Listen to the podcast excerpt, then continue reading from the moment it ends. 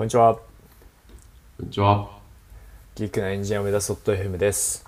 えーこのポッドキャストは、えータクパイトやリヌンが技術、実務、キャリアなどの話題についてカジュアルに話すポッドキャストです。はい、よろしくお願いします。お願いします。じゃあ今日は年内最終回ですね。最終回ですね。はい。ということで、まあ、いきなり今日のテーマに入っちゃうんですけど、まあ、今日のテーマははい。今年を振り返るということで、まあ、ゆるく今年、うんまあ、良かったこと悪かったこと、まあ、何があったかとかゆるく話していければと思います。お願いします。はい。話していきましょお願いします。じゃあちょっと早速そうだな。じゃあ僕からちょっとお話できればと思うんですけど、う。はい。まあ今年ですね、まあ、自分にとっては大きなイベントがありまして。お。でそれはやはり転職ですね。あ、そっか、今年でしたっけ？はい。あれ？今年でしたっけ？今年です。今年です。ちょうど今年の2月ですね。なそうなんですよ。そうなんですよ。それも今年だったか。もっと前だと思ってましたなんですよ。ね。てっきり。うん確かになるほど、なるほど。いや、それは一大イベントですね。完全に。そうですねもう社会人生活初めての転職ということでうんうん。もうやっぱもう今年の振り返りいろいろ書いてたんですけどうんどれもやっぱ転職関連が多いなという感じですねうんうん。であともう一つ転機としてあったのはやっぱコロナはあのまあいろんな人にとって大きなターニングポイントになったんじゃないかなと思いますうん。まあ、自分にとっても大きなターニングポイントになったと思います。で、まあコロナか、コロナ関連で、うん、うん、まあ何か新しいことを始めたっていうよりも、生活リズムが変わったので、なんかそういった習慣面での変化みたいなものが自分にはありましたね。うんうん。例えばどんな感じですか？生活習慣、リズム変わったな。そうですね。まあ、例えばあの、通勤電車がなくなったとかは、うんうんまあ、コロナがもたらした変化だと思うんですけど、まあ、それ起因で僕の方は朝方生活にシフトしたっていうのがありましたうん。おおなるほど。でこれは電車なくなって朝になったんですね。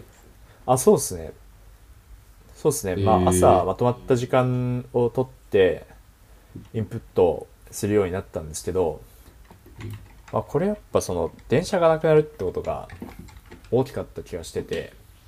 うん。っていうのも、えーまずはその出社しないとそのオフィスで夜残ってその勉強するみたいなことができないじゃないですか。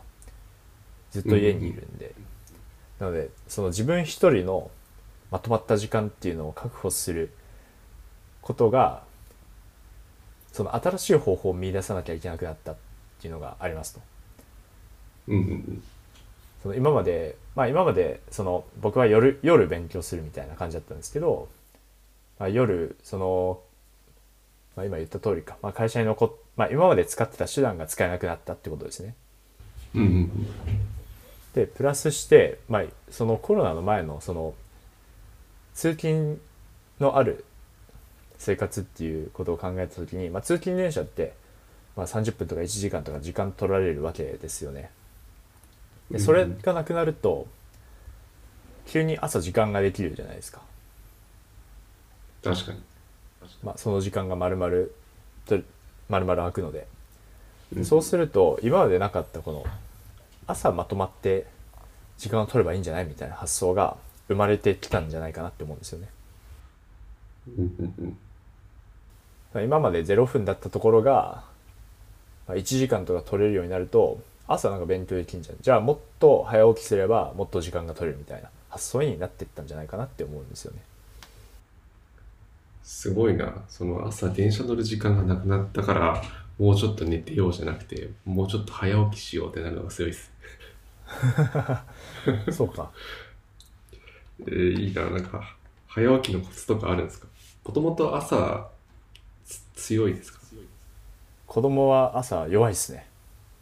弱いです。はい。そうですね。まあ早起きのコツはやっぱ早く寝るにつきますね。なるほど。早寝か。はい。そうです確かねに。えー何時ぐらいに？あそうですね。何時ぐらいにで言うと、えー10時ぐらいですね。いつもわ、めっちゃ早いな。あ早いと感じますか？いや、早いと感じますね。10時に。そっか、10時に寝て大体何時ぐらいに起きてるんですか？10時に寝て、えー6時半とか6時ですね起きるのはめっちゃ健康的な生活してますね。いいな。そうですねそうですねいいですよそうですねまあ理想的なスケジュールで言うと9時半とかに布団に入ってうん。その布団に入った瞬間寝るわけじゃないんで、まあ、30分ぐらいバッファーを取りたいんですよね。で10時10時にこう寝つけるようにしてうん。でそうするとそこから睡眠時間計算できてだいたい僕自身は6時間を睡眠時間が切ると体調悪くなるってことが分かってるので経験上、うんうん。まあ、7時間ぐらいある状態がベストなんですよねはいはいはい。そうなると、まあ、10時に寝て7時間っていうと5時かうんうんうん。なんでそうするとまあ5時に起きれるとなるほどな。はいまあ、そういうリズムでやっていければいいのいいなって思ってるんですけど、まあ、なかなかうまくいかずに、うん、10時ぐらいに10時半とかその布団に入るのが10時半とかになって、まあ、今だと、うんまあ、6時半とかに起きる感じになっちゃってますねうんうんうん。はいまあでもそれでも大体、えー子供の送り込みで2時間ぐらい朝のインプットの時間が取れてるので、うんうん。まあ、それを使ってまあいろいろやっぱそのまとまった時間毎日取れると計画的にインプットが進みますねいいっすね。そうですねそれですか、なんかインプットは本はい読んだりとかしてるんですかね？はいそうですね今はインプットその2時間のうち1時間英語やってておおなるほどなるほど。はいでもう1時間で、えー、と統計関連をやってるっていう状況ですねうーん。素晴らしいっすね。いえいえいえとんでもないです朝勉強いいな。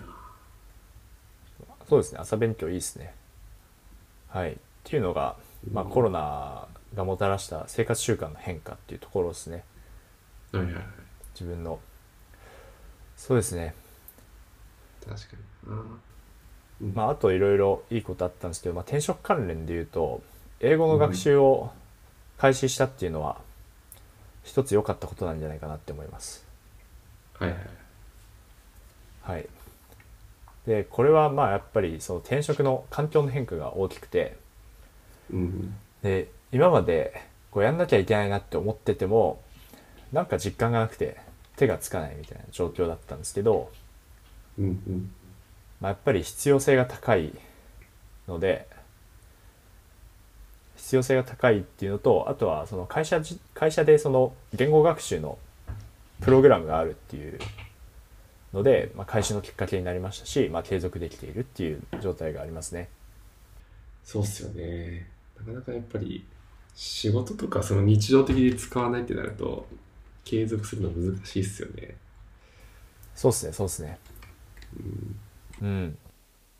まあもちろん英語その通訳の方とかも社内にいらっしゃるのでうん。英語を話さないっていう選択肢も取ろうと思えば取れるんですけど、はいはいはい。うん、やっぱりこ活躍の場はかなり限られるんじゃないかなっていうのは個人的な感覚ですね。そうっすよね。え、それ実際その通訳をはい。頼っている方もいるっちゃいるんですか？あ、います。いまあます、英語はしないぜって決めてる方も。ああ、なるほどなるほど。あ、そうですね。いい。あ、どうかな。決めてる人はい、いないかもしれないですね。うん。うん。じゃあ勉強してるけれども、まずじゃはいあ通訳の人を介してコミュニケーションしてるみたいな方は？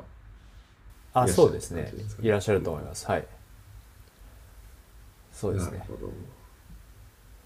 まあでも、なんか1週間ごとのワンオンワン設定して毎回通訳の方呼ぶのとかも実際通訳の方のリソース的に結構難しい気がするのではいはい、確かに。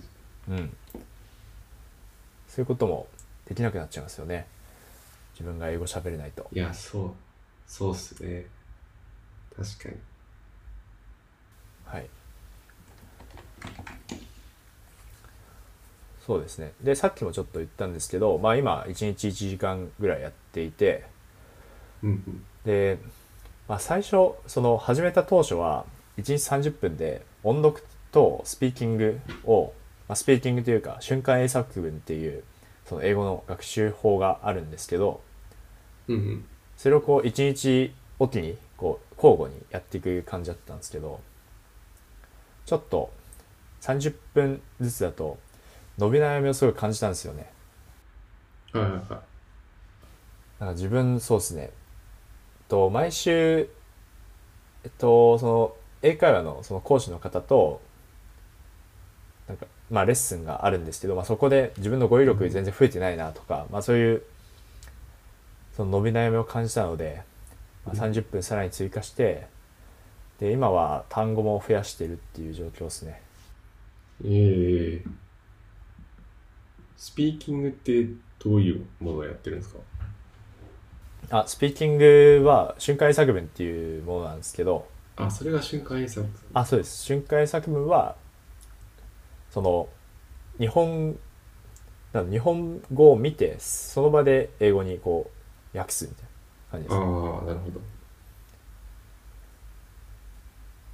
はいはい。で全然その英文とかめっちゃ簡単なんですよもうそれこそ「うんうん I うん have a pen」みたいな感じなんですようんうんうん。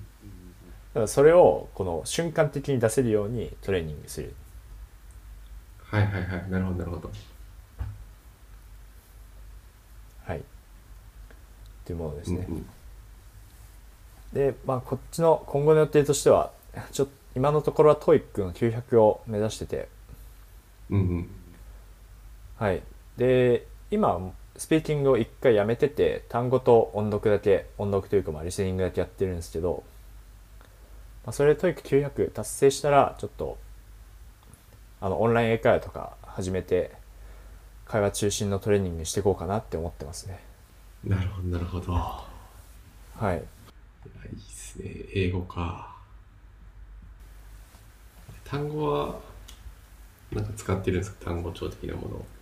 はい単語帳とかうんこれちょっと笑われちゃいますけど普通に大学受験の単語帳使ってますねデュオっていうああ、ありましたね。一応。そうですよねありますよねはいはい、ありました、ありました。うんうんそうですねあのまあこの辺はちゃんと大学受験英語を勉強されてた方とかはすっ飛ばせると思うので、うん。まあ、ちゃんと勉強しとけばよかったなと今は思ってますけど。確かにな。はい。そういう参考書の名前ばっかり覚えてる。肝心な英単語を覚えてないっていう。いやいやいや。僕は。はい、まあ、僕のところは、まあ、今年良かったところとしてはそんな感じですかねうんうんうん。高パイさんはどうですか？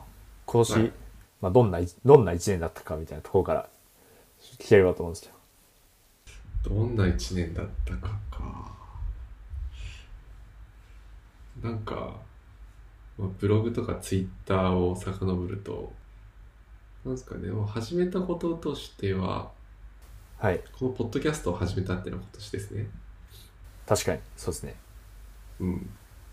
今年始めたっていうのと、あとなんだろうな、今年でもなんか、うんあんまりアウトプットしてない気がして、あ、でもそっか。ちょっと話題になったあの NL プロットを公開したのも今年でしたね。あそうですねそうですね懐かしいな。うん確かにうん。なんか今年はあんまりその外部で発信、外部発信っていうかなんかイベントに登壇するとかはあんまりやってなくて多分1回しか話してないのかな。うんうんうんやっぱコロナの影響は大きいですよねうん。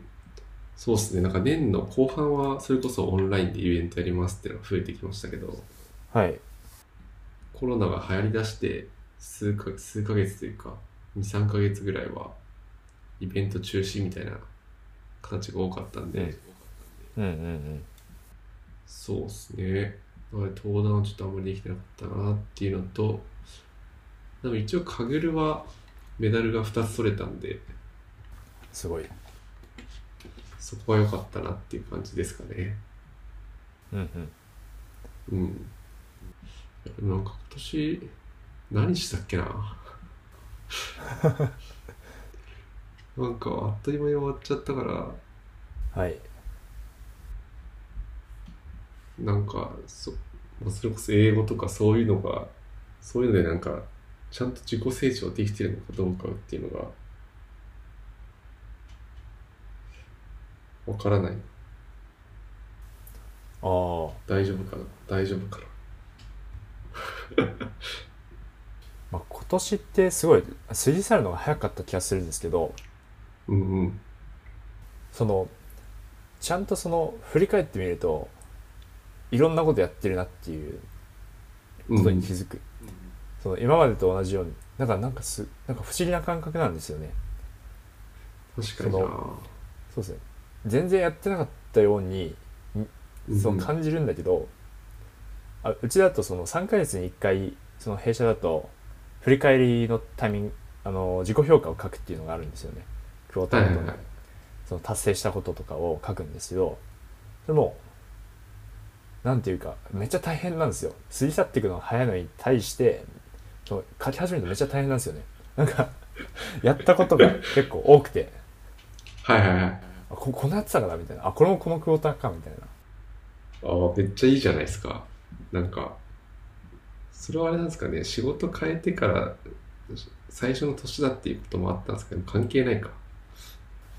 あどうなんだろうないやでも関係ない気がしますねうん、うん。あでも多分宅配さんも宅配さんのところってなんかクォーターごとのそういう自己自己評価みたいなのってあるんですか？ありますあります。うちもクォーターごとにありますね。一回は振り返りというか。なるほどなるほどでそこは確かに、あの、書き出してみると、いろいろやってるなっていうのはありましたね。あそうですよねそうですよねうん。で自己評価って結構その何でも書いていいみたいなとこあるじゃないですかはいはいはい。なんていうかそのなんですかねそのエッセンスだけっていうよりはできるだけその書き出すみたいなとこあるじゃないですかうんうん。できるだけ書きやったことを書き出してちょっと自分を褒めてあげるみたいなとこあると思ってて、うんうん。でそれをやり始めるともう結構書ききれない なので多分今のこの1年っていう中をこう振り返ってこれが良かったこれが良かったとかやってると多分もう本当にこのポッドキャストで話しきれないぐらいのものがあるんじゃないかなって思いますねなるほどな。確かに仕事とか含めちゃうとそうですね。いっぱいありそうだな。はいいわゆるなんかあれですね、八木さんみたいにその毎日この時間はこの単位の勉強をするみたいなことはできなかったんで、なんか来年はそういうのをやりたいなってちょっと思いましたね。うんまあもちろんなんかカグルとかはやってたんですけど、うんうん。うんあんまり健康的な生活をしてなかったというか、もう夜時間、ね、寝るまでやるみたいな感じだったんで、うんうんうん。なるほど。なんでそうですね、なんか興味のある単位を、まあ、カグル以外で作って、作ってというか多分あると思うんで、それの勉強をコツコツするみたいなことをやっていきたいなと思いましたね。まあでもやっぱ個人の状況はあると思います自分の場合は子育てがあってうんうんうん。なかなかそういったそのなんだろうその寝るまでやるみたいなムーブが取りづらいっていう状況もあったんで確かに。はいまあなんか制約条件の中でこう最適な形を探索していったら、うんうん。今の形に行き着いたみたいなところはあるんでうんうんうん。はいやっぱ必要性大事ですね確かにそうですね。必要性大事ですね。カグルでのメダル2枚っていうのはすごいですね確かに、これは良かったですね。なんか、まあ、形というか、目に見えるものがうん取れたんで、この辺りは結構知見もたまったなっていうところはありました。一つはあのチームで組ませてもらってやったんで、はいやっぱりその時間かけた時間に対してちゃんと対価を得るっていうのは大事ですよねうんうん。そうっすね。はいそこがないと、なんか、次の、次につなが、つなぎにくいというか、モチベーション的にもめちゃくちゃ大事ですね。うんそうですねうん。例えば検定とかもはい。はい。やっぱいいそのモチベーションだなと思います、まあ、例えば自分のそのうんうんうん TOEIC900 とかもうん。とまあ別に TOEIC900 って英語ペラペラっていうわけではないですけどまあ一定以上英語できますよっていう証明にはなるじゃないですか。でそれきちんとその履歴書とかに書けるっていうのはあるいますよね。うんうん。でカグルもやっぱりただやってるんじゃなくてちゃんとメダル取るとエキスパートとか称号もらえるじゃないですか。なのでそのなんだろう。例えば3時間投資して何もそのメダルとか取れなかったら別にその3時間ってその自分の中にたまるだけで別に外からの評価にはそのそんなに影響しないと思うんですけど、うん。まあ、それでメダルを取れると、えーまあ、ちゃんとメダルを取れるとそのそのかけた分だけリターンがあるというか、うんうん。なんだろうちょっと言い方むずいですねなんだろうなうんまあその投資対効果の話かなうんいや、そうっすね。うん。確かになんか、他の人から目に見えるようになるっていうのは、まあ、そのなんだろうな。社会的な自分のプレゼンスも上がると思いますし、結構自分の、まあ、モチベーションというか、自分に一個その、新しいラベルじゃないですけど、がつくみたいなところは、結構、なんだろうな、継続していくには大事かなっていうのは思いますね。うんうんうん。そうですねいやーでも確かになんか TOEIC900 点とかは、すごって思いますね。普通になんか履歴書とか書いてあった。はいうんうんうんやっぱり英語できる人からするとうーん、まあ、900点そうだな、まあ、留学経験者の人とかからすると結構やっぱ900点って普通じゃねみたいな感じですよね。はいはいはい。そうですね。ああでもやっぱその英語学習っていう一つのこの学習リソースの投下に対して目指すゴールうんとしてはいいんじゃないかなって思ってますね。自分は、うんうん。確かに。そうで。すねはい逆にだからこそなんか900点達成しない段階でうんちょっと履歴書に書きづらいなみたいなところもちょっと感じたりしますねあ、そうなんですね。ああ自分はちょっと感じますねあ、そうなんだ。 TOEIC って、まあそっか別に何点でも書書くのは自由ですもんね。履歴書とか自。由自由です自由です全然自由ですよでもまあ確かになんか TOEIC、例えば300点ですとか書いてあっても、はい。なんか、あれですよね。プラスにはならないですよね、多分。そうっすね。むしろマイナスにさえなり。うる。なり得るかもしれない。そうっすね。まあ TOEIC だけじゃないですけどね、うん、やっぱ統計検定とかもやっぱいい、うん。まあ別にそんなにその統計統計検定があったから持っているからそのプラスマイナスあるのかっていう話はまああると思うんですけどうんうん。やっぱ certificate を取れるか取れないかっていうのは大きいと思いますね。うんうん。サーティフィケートって要は知識の証明じゃないですか。はいはいはい。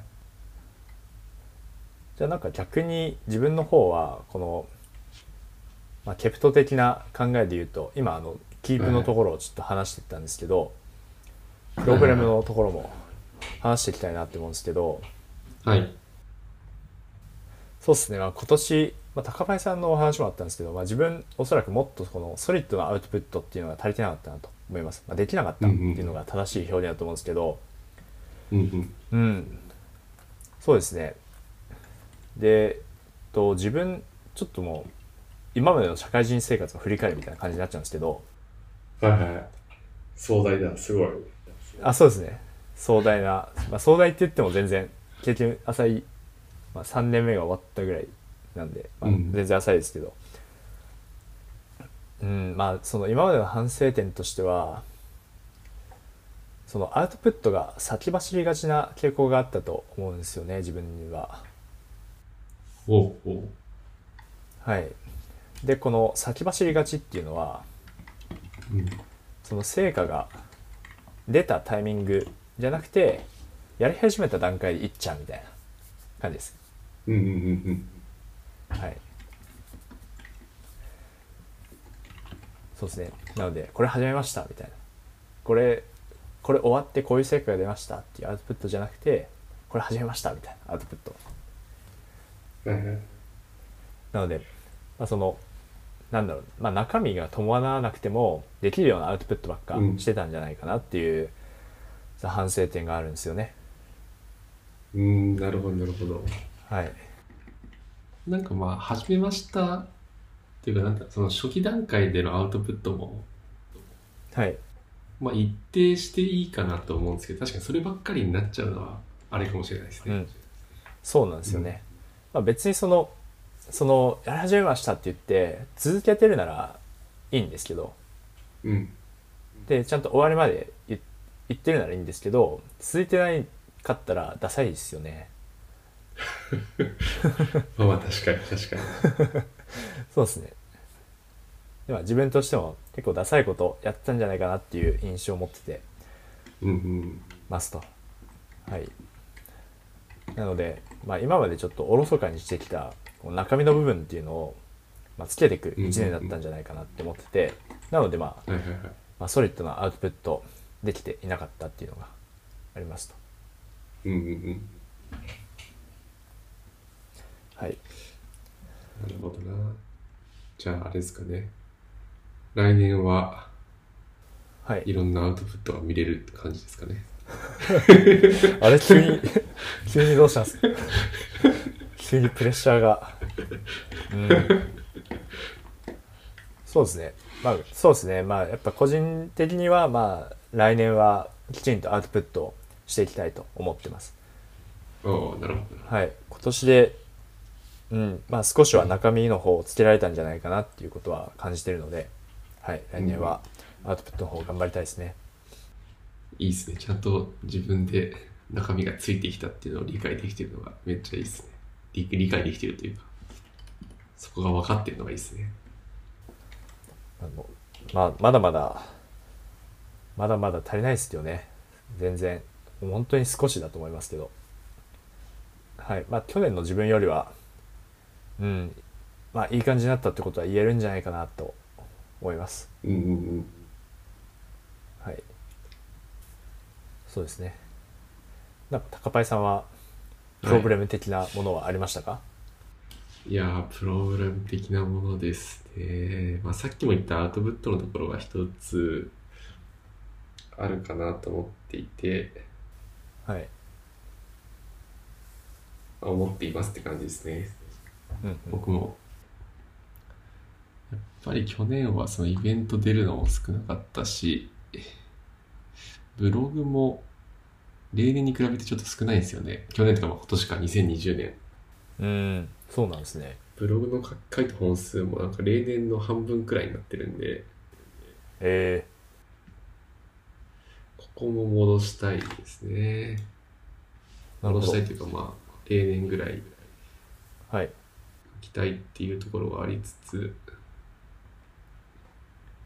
あとなんか、今年はあんまり本読んでないんじゃないかなと思ってて、ああ、めっちゃわかりますね、それ。うん。なんだろう？なんで本読んでないんだろう？まあ全く読んでないわけじゃないんですけど。なんかはい。読んでないですよね。なのでちょっとそこは来年よ読みたいなって感じです。まあそれこそなんか決まった時間はい。作っうんて、うんうん。その時間はちゃんと本を読むとか、なるほど。まあ、ちょっとしていかないといけないなと思ってますね。なるほど。ちなみに本のその種類的にはどんな本を去年までは読んでたんですか？去年まではあれですかね。結構ちゃんと技技術書を読んでた気がするんですけど、まあ、あれなのかな。そういう意味だとそういう技術書は読まな読まなくても大丈夫になってきたっていうポジな考え方もあるかもしれないですね。うんなるほどなるほど。いやでもやっぱりなんか時代に追いつくためにもちゃんと技術書は読んでいきたいなと思いつつ、うんうん。まあそうですね。技術書もし、まあ、読む量が減っても大丈夫なレベル化になってるんであれば、うん。まあ、ちょっと違う分野の技術書を読むとか、はい。まあ、それこそまあビジネス書というか、まあ、そういうのも読んでいきたいなっていうのは思ってますね。なるほどなるほど。個人的な観測の話なんですけど高林さん、はい。今年あのコンペ系かなり出られてたなっていう印象があります。ああ確かに出てたかもしれないですね。かぐる以かぐるだけではなくてまあアートのカップとかうんうん。そうですねそうですね。そういうのも出られてたなと思っててそっちの方に時間が使っ時間を使ったっていうのもあるんじゃないですかね。確かに。今言われて思いました。そうかもしれないですね。うんうん。確かにな、まあ、そういう意味だとコンペの、まあ、ML フローとかあの辺のなんだパイプラインのライブラリとかはいろいろ触れたんで、まあ、その辺は成長してるのかな、間違いなく成長しているんじゃないかなと、まあ僕が 僕が言言えたことではないですけど。ありがとうございます。いえいえ。まあ、絶対あれですよね。その新しい知識をこう取り入れるっていうことはうん。少なからず自分にはプラスになる絶対的にプラスになると思うので成長しないってことはないですよね、確かに確かに。そうですね。やっぱこういう年末の振り返りとかするためにもやっぱちゃんとアウトプットしといた方がいいんだろうな。ああなるほど。確かに、まあ、アウトプットするとか記録に残すとかすると、記録に残すとか、はい。そうですねそうですね。来年はそれもちゃんとやろう。なんか月ごとにちゃんと振り返るっていう。あの仕事以外いいっすねいいっすね。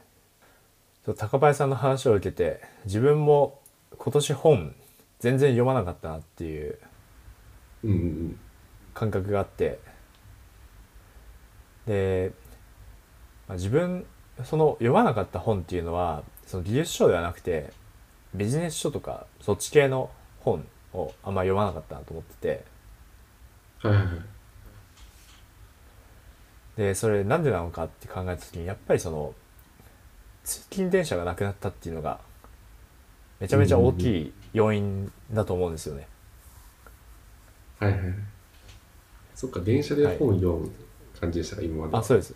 そうですそうです。今まではい。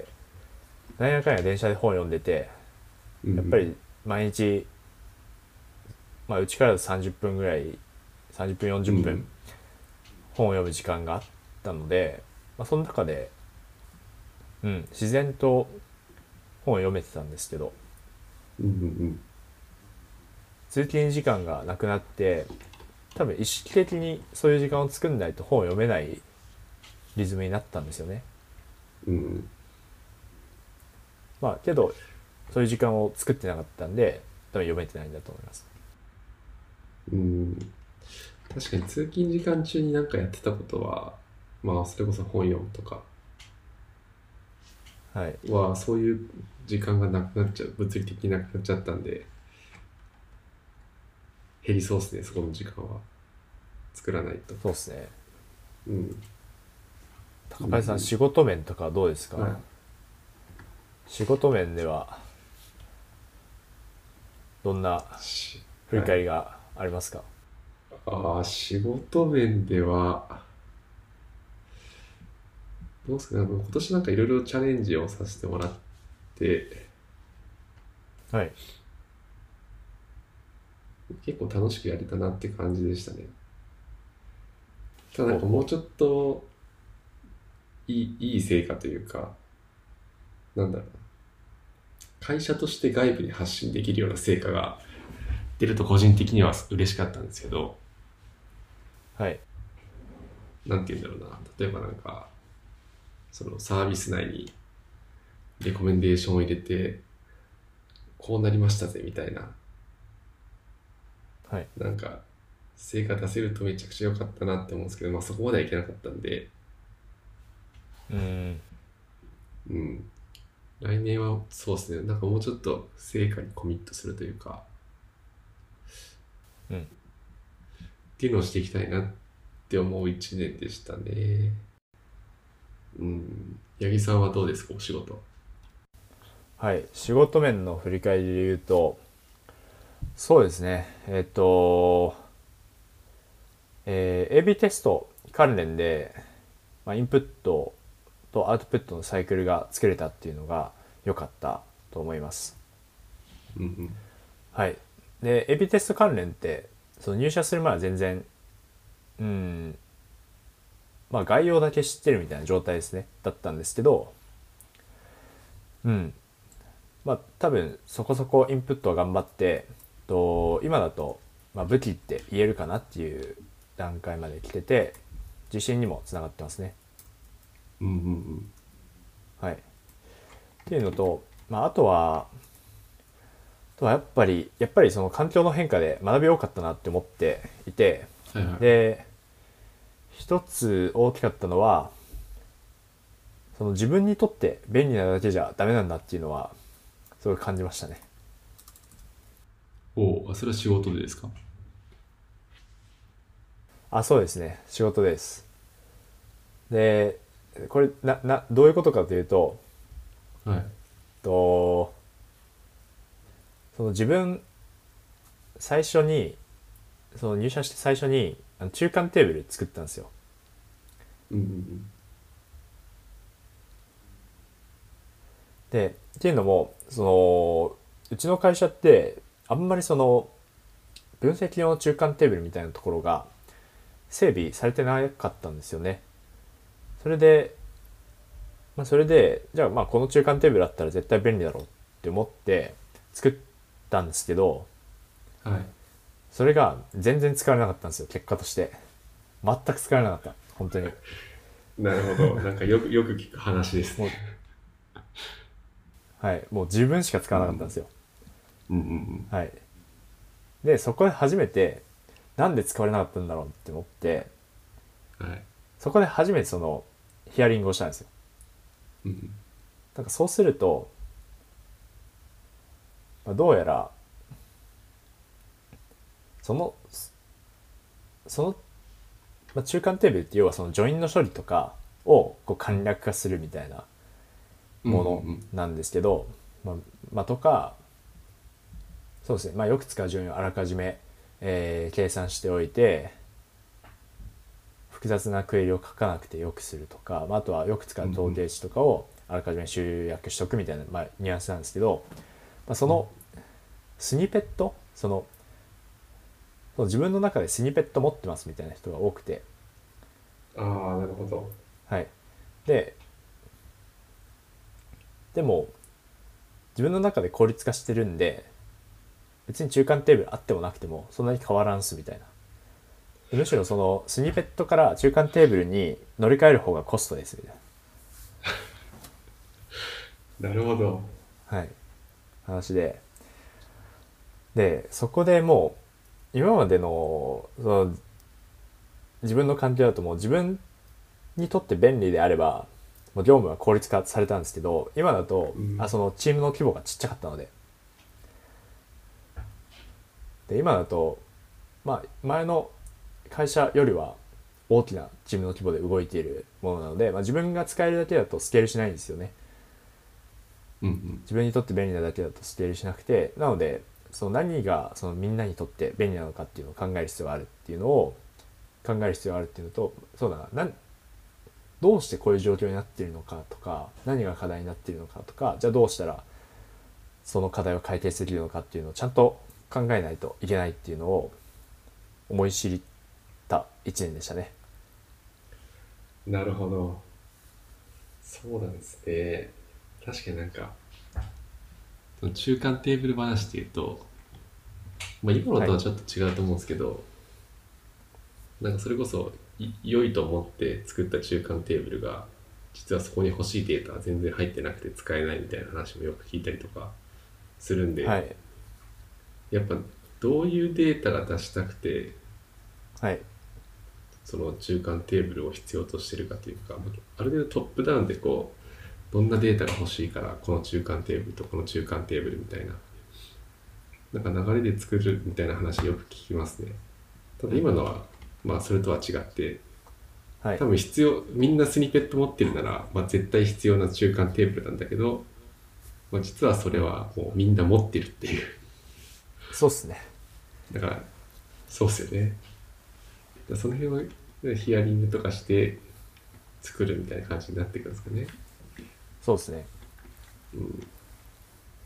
はい。まあ、その中で、まあ、例えば今、その中間テーブルの例で言うと、その、自分のスニペットをこう置き換えるぐらいのメリットがないとうん。使わないっていう話じゃないですか。うんうん。そういった感覚もこう学んだと思いますね。そのコストとメリットのバランスみたいな。メリットが上回らないうんうんと、コストが上回らないと行動しないみたいなうんうんうん。ことですね。確かに。でもなんかそれ、結構中間テーブルはどうだろうな。自分のスニペットだと、はい。なんだろうな。一人一人でそのスニペットが若干違う可能性ってあるじゃないですか。はい。あります。なんでそういう意味だとなんかその中間テーブルっていう形でもう絶対ここから使ってねみたいな制約を課すのはなんか一定ありなのかなと思ったりはうん。しますね。うん。そうですね。まあ、ルール化も一つだとは思うんですけど、うん。うん。まあ、ルール化は、うん、その安易に取ってはいけない方策な気がしてて、そうですね。まあ、今の会社の場合は、そのデータの利用者っていうのがす結すごく多いので、うん。影響範囲が大きくなっちゃうんですよね。はいはいはい。はい。なのでまあ、やっぱりなんでそういう状況になってるのかっていうのを最初に把握するのは大事で、そうですね。なのでそういう状況を把握しないうちに、その、でこれ作ったから、これ作ってこれが正義だから、これ使えよみたいな感じで、こう、ルール化してしまうと、めちゃめちゃハレーションを生むんですよ。確かに。それは見そうだな。はい。そこはちょっと丁寧にやらないといけないなと思いますね。うん。むずそうっすね、そこ。はい。なんか結構みんなオレオレを持ってると。まあ、みんながみんな、そうですね。まあ、オレオレを持ってる、どうかな。まあ、そうですね。そこの処理がめちゃめちゃ複雑で、うん。で、まあ、それ、そうですね。オレオレでやってると、間違った定義になっちゃうよみたいな場合は、うん。やっぱハードに、ハードな策取った方がいいと思うんですけど、うん。まあ、この僕が作ったものの場合は、まあ、そこまで複雑なものではなかったので、うん。多分そのオレオレスクリプトによる定義のズレみたいなものは多分送りづらかったんじゃない送りづらいものなんじゃないかなって思います。うん。うん。まあでもやっぱりありますよね。そのデータの構造ってこう変化していくものだし、うん。そこをその個人個人でマネジメントしていくよりも、やっぱ中央集権的にうん。その一つのものをのそのメンテナがついててでそこは絶対その最新絶対正しいっていう状態に保たれますっていうものがあってそこをなんかそのユーザーの方がこう参照していくっていう方がやっぱり綺麗だとは思うので、うん。うん。うん、まあここは多分組織の規模の大きさかな。まあ勉強になりましたね。うんうんそうですね。まああと反省点で言うとえっとその責任を負うその責任を負う意識が若干薄かったかなみたいなところはあって。で、まあ、データアナリストの仕事って要は意思決定者のサポートっていう形にこう集約されると思うんですけど、まあ、多分ダッシュボードを作るのもその意思決定のサポートであるしうん。AB テストの測定をするのも意思決定のサポートですよね。うんはい。あと、もろもろ分析をするのも、その材料の提供っていうところなんですけど、うんうん。やっぱそのデータアナリストって最終的な責任を負えないんですよね。まあ確かにはい。そうですね。ソフトウェアエンジニアの方は、その実際にプロダクションで動くコードを書いてるので、うん書いてるので、そこの、その、えー、まあ、ここ、どうだろうな、その、正しく言えないかもしれないけど、その動くものを、ちゃんとその、えーお客様にとって価値があるものを提供するっていうところに責任を持ってると思うんですよ。うんうんそのさ最終的なところですね。その最終的にお客様に接するところに責任を持っていると思うんですよ。ソフトウェアエンジニアの方って。うんで、まあ、あとはプロダクトマネージャーの方はやっぱり意思決定に対して責任を持ってますよね。最終的な。うんうん。うん。この機能を作りますとか、えーまあ、作るっていう意思決定もそうだしこの機能をリリースしますっていうそこの意思決定もそうですしそこにもやっぱりその意思、えー、と責任を持ってると思ってて。うんうん。でそうするとまあデータアナリストが責任を持てるところってそのやっぱりそのファクトを出すっていうところに責任を持たなきゃいけないとうんうん思うんですけど、はいうん。まあ、そこに対してちょっと認識が甘かったかなって思ってて。えー、それなんか実体実体験っていうかなんか感じたと場面があったんですか？あ別にその重大なことが起こったっていうわけじゃなくてうん。その死ぬ気でファクトを出してたかって言われると、はいうん、若干そのぬるかったかなっていうのは感じるんですよね。なるほどな、そうですね。なので自分がその責任を取れるところに対して全力ではなかったうんと思う。はい、なるほどそうですね。なんかむずいっすむずいっすねっていうかなんか例えばソフトウェアエンジニアとかだったら多分なんかもう作るものは決まってて、まあそれを、はいまあ、まあプロセスはいろいろ早く作るとかなんか高品質に作るとかあると思うんですけどはい。データアナリストってなんだろうなその明確なゴールみたいのってあったりするんですか？明確なゴールですか？なんかそれがないとなんかさなんて言うんだろうななんかそこに死ぬ気でコミットするってなんか果てしないものなんじゃないかなってちょっと思っちゃったんですよね今ああ、なるほど。なんかやればやるほどた多分ファクトに近づくというかなんて言うんだろうはい。けどなんか一生そこにはたどり着けないみたいなちょっとよくわかんないこと言ってますけどうん、まあ確かにそう。なんだろうな。うん、まあなんか具体的なところで言うと難しいですね。まあ、うん。まあ一つは、その、伝え方とかもあると思いますね。まあ、伝え方っていうのは、まあ、例えば、えー、 Slack に軽い形で、こう、えーポストするんではなくて、きちんと、その記事にまとめるとか、まああとは、えっと、最大限この、め、えっと、理解しづらいところを理解できるように、まあ、記事で足りなかったらスライドにまとめるとか、うん。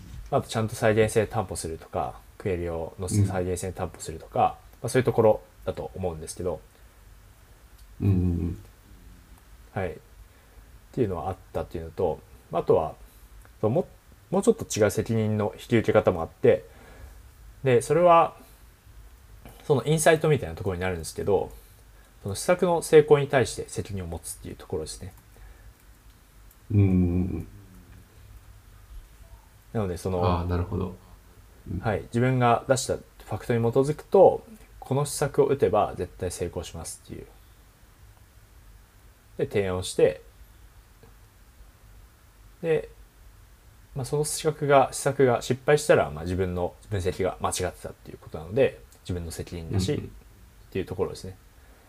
っていう形でも引き受けられたんじゃないかなっていうのは思います、ああなるほどなるほど。確かに2つ目はなんだろうちゃんと定量的に測れるんで良さそうですね。はい。なんかあれなんですか、もうこれはオフレコかもしれないですけど、結構そのデータアナリストの方が、そのこういう施策どうですかって提案して、うん。それが割とサービスで一回 AB テストやってみようみたいな形になることって多いんですか？えっと領域によると思いますね。うーん、なんかうんそうですね。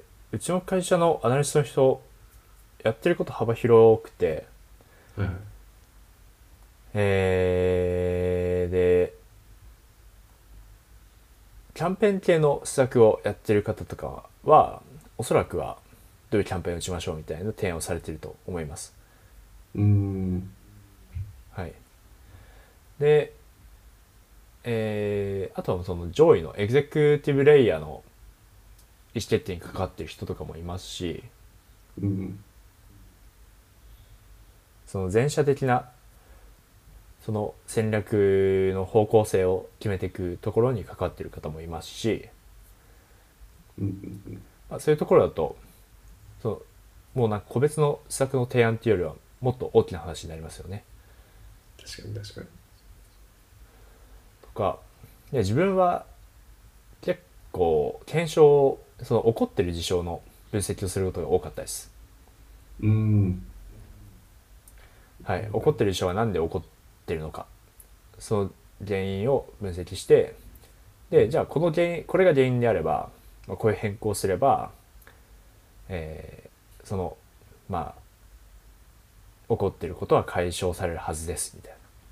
うん、うん、うん。なるほど。じゃとかまあ、これが原因であれば、そうですねまあこういう意思決定をしても問題はないはずですとかですね。うんうんうん。なるほど、はいなるほど。じゃあ確かにそこに、その、まあ、施策というか、例えば原因を追求して、それを変更して、でそれが問題なければ、多分分析は合っていたってことになるんで、そこに責任を持つっていうのは確かに良さそうな気がしますね。うんはい。うん。そうですね。まあ意識の問題だと思ってて、うん。はい。うんまあ、自分が責任を持てるのはそこしかないっていうので認識してるのと認識してないとではやっぱアウトプットは変わってきたんじゃないかなって思うんですよね。確かに。まあそんなところでしょうか自分の仕事の振り返りとしては。なるほどです。うん。まあ、あと今年一番のプロブレムとしては、はい。うん、まあ、やっぱドラム式洗濯機買わなかったことですかね。それを持ってきますか、一番。いや、でも、そうですね。早く買った方がいいですね。これはもうすぐ解決できるんで。はい。そうっすね。あとはなんか今年のはい。振り返りみたいなところはありますか？そうですね。なんかあるかな。他はないかうんうんな。ないかなっていうか、まあ、そうですね。はい。まあ、毎年思うんですけど、はい。多分やろうと思ってたことが全然できなかったというか、はい。っていうところあるんで、それは来年またやろうって言ってできるかどうかですね。うんうんうん。あ、確かに。うん。自分も、目標一応1年経ってたんですけど、はい。あんま達成できてないな。そうやったらあれだな。今年は目標多分立ててない気がするんだよな。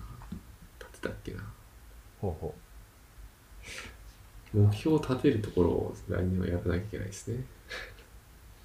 う目標を立てる会やりますか？目標を立てる会をやって年末に振り返りそうすると振り返りやすいですね。確かに確かに。いいっすね。はい。はい。そんなところでしょうか。ね。はい。はい。はい。というわけで、えー今回は、と2020年の最後ということで、えー今年の振り返りについてお話ししました。と今年、ポキキャストを始めて、えー約3、約30回ですかね。ちょうど30回ですか？あ確かにちょうど30回かもしれないですねあ、ちょうど30回ですね。いや、本当に、あの、聞いてくださったリスナーの方々、今年もありがとうございました。ありがとうございましたはい。来年も引き続き、ポッドキャストを、あの、やっていければと思うので、引き続き聞いていただけるとありがたいです。はい。え質問、コメントは、えっと、Google フォームや Twitter のハッシュタグ、ギークアンスコエンジニアでお待ちしております。はい。今回もご視聴いただきありがとうございました。また次回もえーご視聴よろしくお願いします。お願いします良いお年を。よいとしょ And now, a short commercial break. エンジニアの採用にお困りではないですか？候補者とのマッチ率を高めたい、辞退率を下げたいという課題がある場合、ポッドキャストの活用がおすすめです。音声だからこそ伝えられる深い情報で、候補者の興味・関心を高めることができます。ピトプでは企業の採用広報に役立つポッドキャスト作りをサポートしています。気になる方はカタカナでピーとパと検索し X またはホームページのお問い合わせよりご連絡ください。